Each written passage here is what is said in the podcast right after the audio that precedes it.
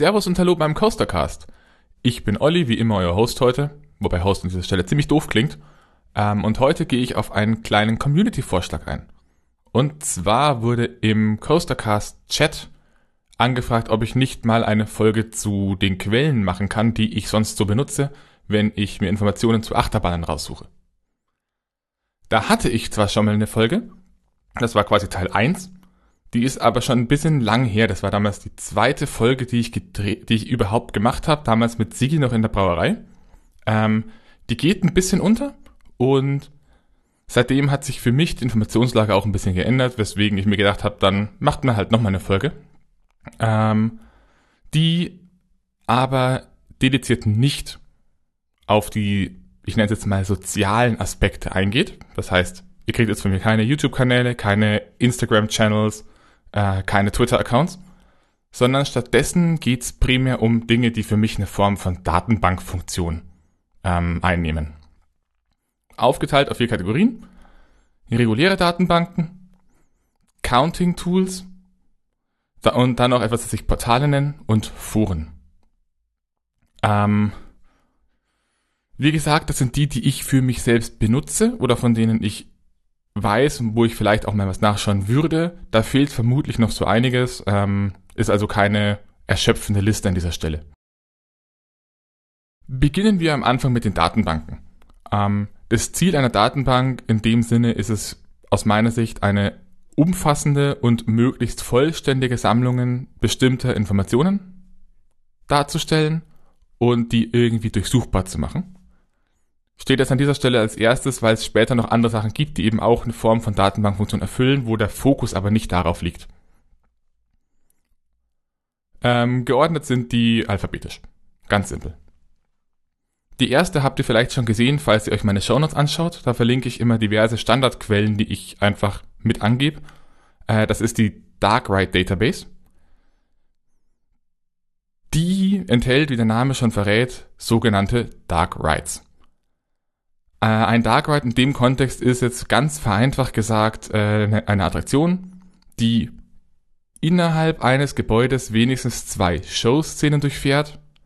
Es gibt aber auf der Homepage unter Info auch eine relativ gute Definition dessen, was Sie als Dark Ride verstehen, wo Sie auch dediziert sagen, was sind jetzt die, die Randbereiche, wo die Definition vielleicht nicht so ganz passt und wo es auf Ihrem Gutdünken basiert, ob etwas ein Dark Ride ist oder nicht. Das Ganze wird kuratiert von einem kleinen Team und ist eine recht junge Datenbank. Die wurde im April 2020 gestartet. Damals mit einem Fokus der Daten auf Europa. Und seit Oktober gibt es eben auch eine Kampagne, um Daten aus Nord- und Südamerika einzupflegen. Ist aber eine sehr, sehr ausführliche Datenbank tatsächlich. Datenbank Nummer zwei ist quasi der Platzhirsch bei den Datenbanken in dem Bereich. Das ist die Rollercoaster Database. Und wer meinen Podcast schon ein paar Mal gehört hat, der weiß, dass ich da regelmäßig mich drauf, zurück, äh, drauf, drauf stütze, auf die Informationen, die in dieser Datenbank stehen. Das, der relevante Punkt ähm, bei der RCDB ist, und das muss man wissen, gerade im deutschsprachigen Bereich, die RCDB enthält nur stationäre oder teilstationäre Achterbahnen. Das bedeutet nur Achterbahnen, die entweder in einem Park stehen oder die zeitweise für einen längeren Zeitraum in einem Park oder einer parkähnlichen Anlage gestanden waren. Das bedeutet, äh, zum Beispiel der Olympia Looping ist in der RCDB nur aufgeführt, weil er mehrere Saisons lang im Sommer im Wiener Prater stand. Ohne diese Gastauftritte wäre der da nicht drin. Sollte man einfach im Hinterkopf behalten. Die RCDB wird auch kuratiert durch ein kleines Team. Auch hier gibt es eine Kommentarfunktion oder eine E-Mail-Adresse, wo man äh, hinschreiben kann, wenn man Verbesserungsvorschläge hat. Dann gucken Sie sich, sich das an. Ist mit, neun, mit dem Gründungsdatum 1996 auch schon ziemlich alt. Also 96, wenn man sich überlegt, das war Frühzeit des Internets. Und hat eine unfassbar mächtige Suche. Also da kann man wirklich ziemlich, ziemlich viele Kleinigkeiten suchen. Es gibt ein, zwei Punkte, wo man ein bisschen rumtricksen muss, äh, um an die Infos zu kommen, die man haben will, aber für den normalen User kann man da, glaube ich, ungefähr alles filtern und sortieren, was man haben will. Als nächstes auf der Liste ähm, steht eine Datenbank, die ich hier eigentlich vor allem deswegen aufgenommen habe, weil sie vom Scope, also vom, von dem, was sie behandelt, recht interessant ist. Und zwar ist es The Park Database. Hm, warum ist die interessant?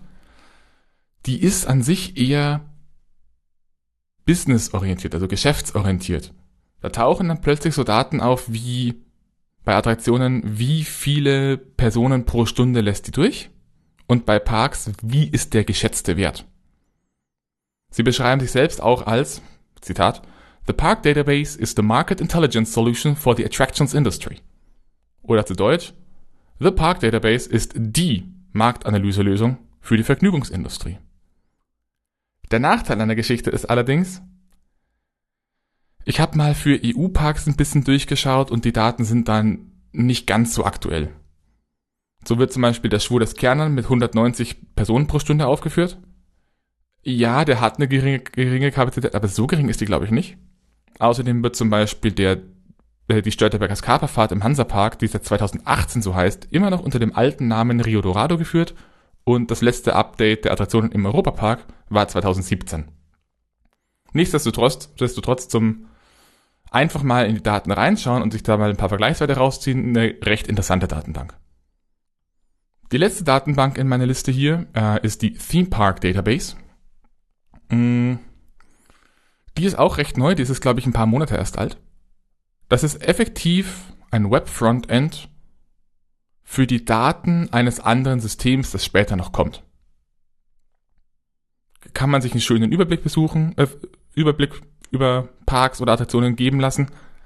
Mein großer Kritikpunkt an dieser Datenbank derzeit ist, dass die Suche aktuell ein bisschen schwierig ist, weil die eine ganz klassische Suche haben.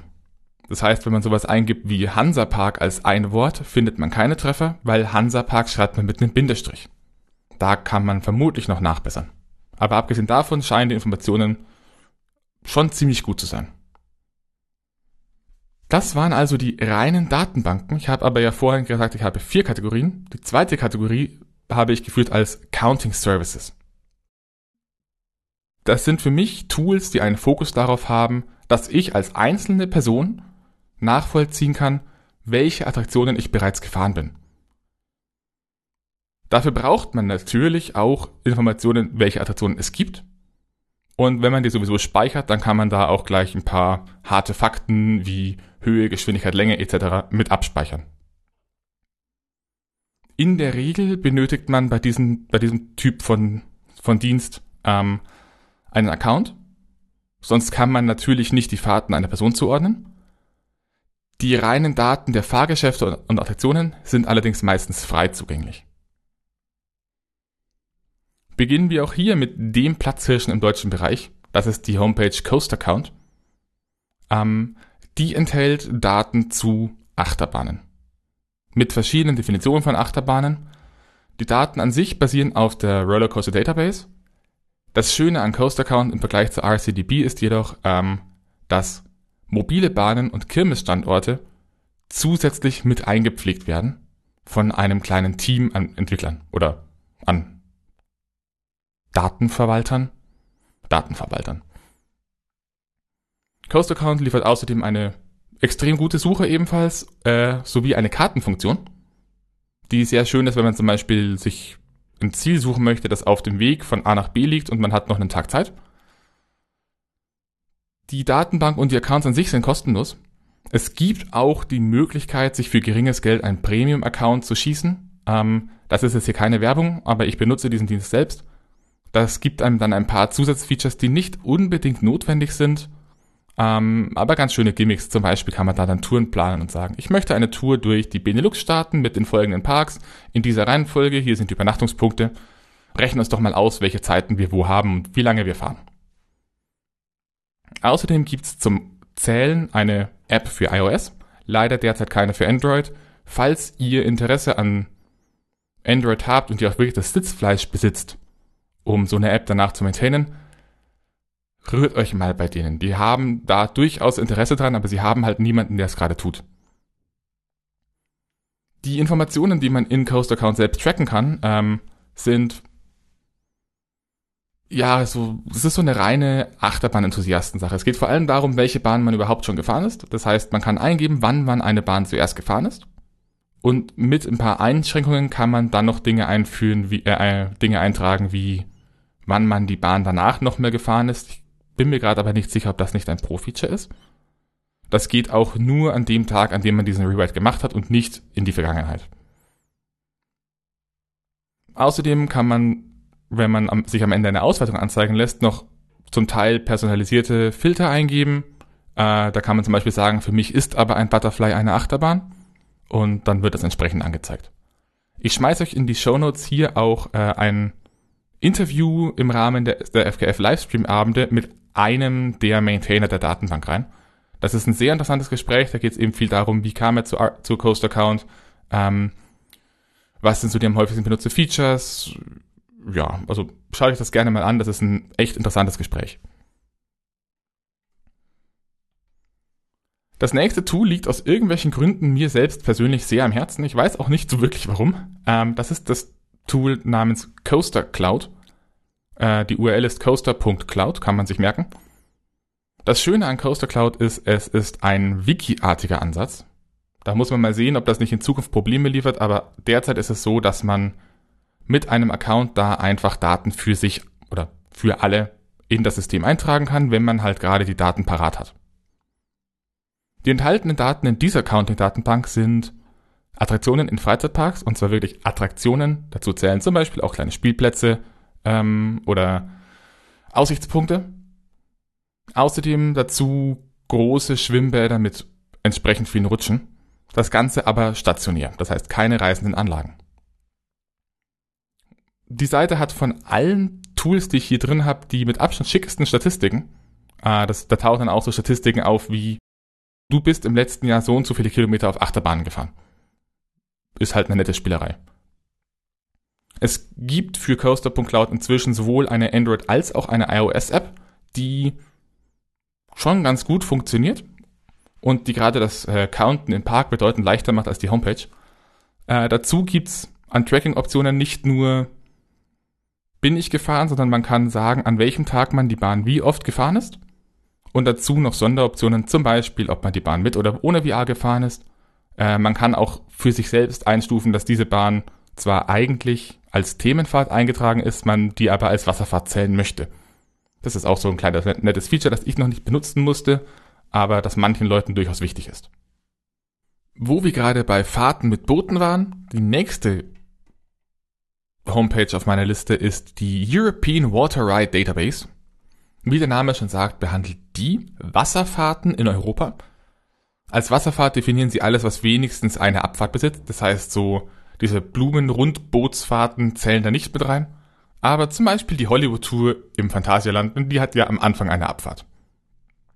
Die Tracking-Optionen sind hier eher simpel gehalten. Ist das, ist die Bahn gefahren worden oder nicht? Aber ist manchmal ganz nett. Eine Zeit lang hatten die Probleme mit ihren Accounts. Inzwischen kann man da aber wieder Accounts anlegen und eben für sich selbst tracken. Und last but not least gibt es dann auch noch die aus dem amerikanischen Umfeld stammende App Logride.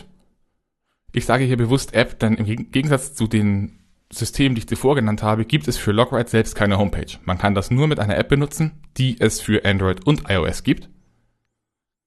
Die enthält ähnlich wie Coaster, wie Coaster Cloud Attraktionen und nicht nur Achterbahn- oder Wasserfahrgeschäfte. Und man kann tracken, wie oft man eine Bahn gefahren ist.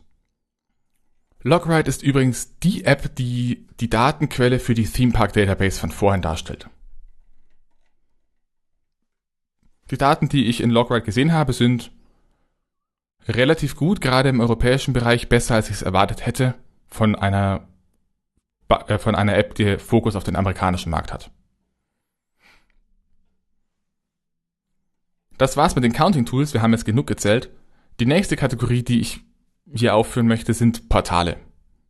Ähm, ein Portal hat im Allgemeinen aus äh, in meiner Definition nicht das Ziel, eine vollständige Datenbank von allen Parks und Attraktionen zu führen. Stattdessen geht es da sehr häufig um solche Sachen wie gesammelte oder persönliche Erfahrungsberichte die Daten zu bestimmten Attraktionen oder Parks fallen hier quasi nebenher an. Der Vorteil an Portalen ist allerdings, durch diese Erfahrungsberichte kann man die Infos, die, die, die in der Homepage enthalten sind, sehr oft besser einordnen. Das bedeutet, wird dann eben direkt verglichen mit, naja, hat mir ganz gut gefallen, aber XY in dem Park war besser.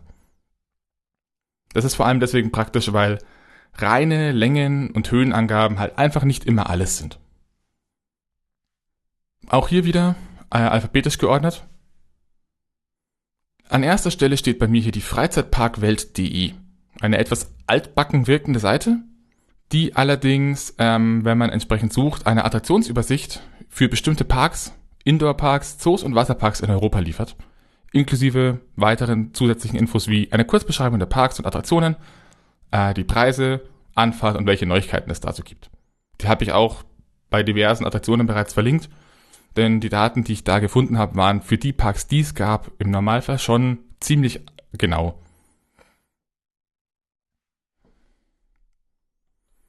Nummer zwei in der Kategorie Portale ist das Portal rutscherlebnis.de.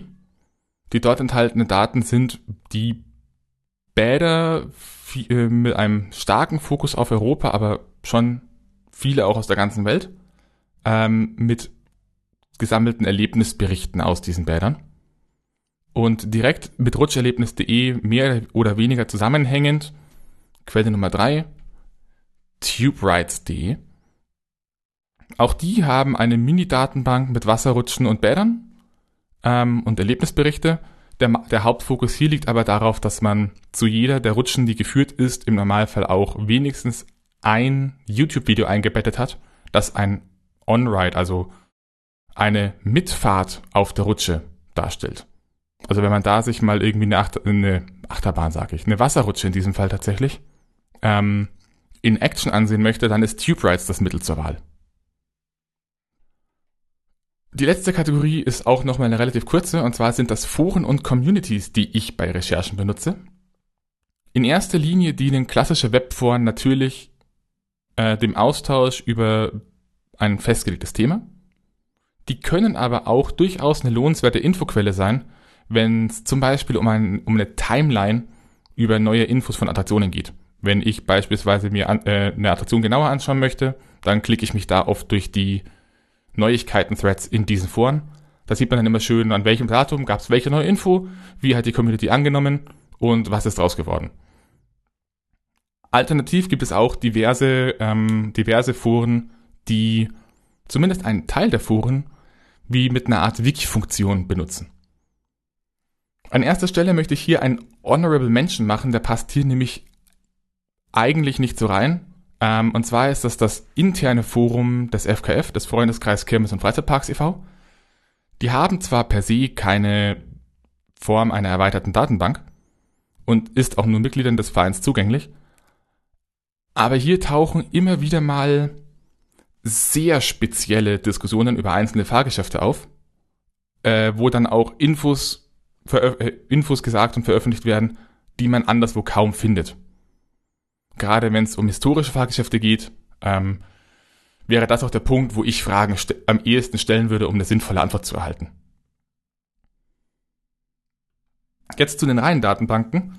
Da gibt es im deutschsprachigen Bereich vor allem zwei, die ich noch nennen möchte. Zum einen ist das die, die Online-Community und das Forum der Coast of Friends. Ähm, eine Online-Community deutscher, deutschsprachiger Achterbahnfans. Und die haben vor allem im Magazinbereich ähm, eine sehr, sehr gut gepflegte Liste mit Neuheiten. Und diese Neuheiten sind auch immer direkt mit einem Foren-Thread zu diesen Neuheiten versehen, in dem dann eben neue Erkenntnisse zur Neuheit diskutiert werden können. Da kann man eben die oben genannten Informationen zu wann gab es welche neue Info und wie toll ist das jetzt ähm, sehr schön sehen. Und die letzte Seite für die heutige Episode ähm, ist ein anderes Standardforum und zwar ist das onride.de. Das ist auch eine Online-Community deutschsprachiger, in diesem Fall Attraktionsfans, die auch sehr stark vertreten sind im Bereich Kirmesfahrgeschäfte. Auch hier gibt's für die meisten neuen Attraktionen in Freizeitparks oder auch Kirmesfahrgeschäfte einen eigenen kurzen Thread, Außerdem gibt es eine große Sektion des Forums, die als Bibliothek benutzt wird. Insbesondere mit Blick auf reisende Fahrgeschäfte. Da kann man sich zum Beispiel anschauen, wo das Breakdance von Schauspieler so und so im Jahr 2016 stand und dann gibt's da meistens auch noch verlinkte YouTube-Videos, wo das dann da auf dem Platz stand und wie das da halt gerade aussah. Das ist durchaus auch manchmal ganz interessant und für Leute, die sich für Kirmesfahrgeschäfte oder Kirmes allgemein interessieren, definitiv eine der besten Informationsquellen, die es im deutschsprachigen Raum so gibt, von denen ich weiß. Das war's mit einer Kurzübersicht über meine Informationsquellen im Internet.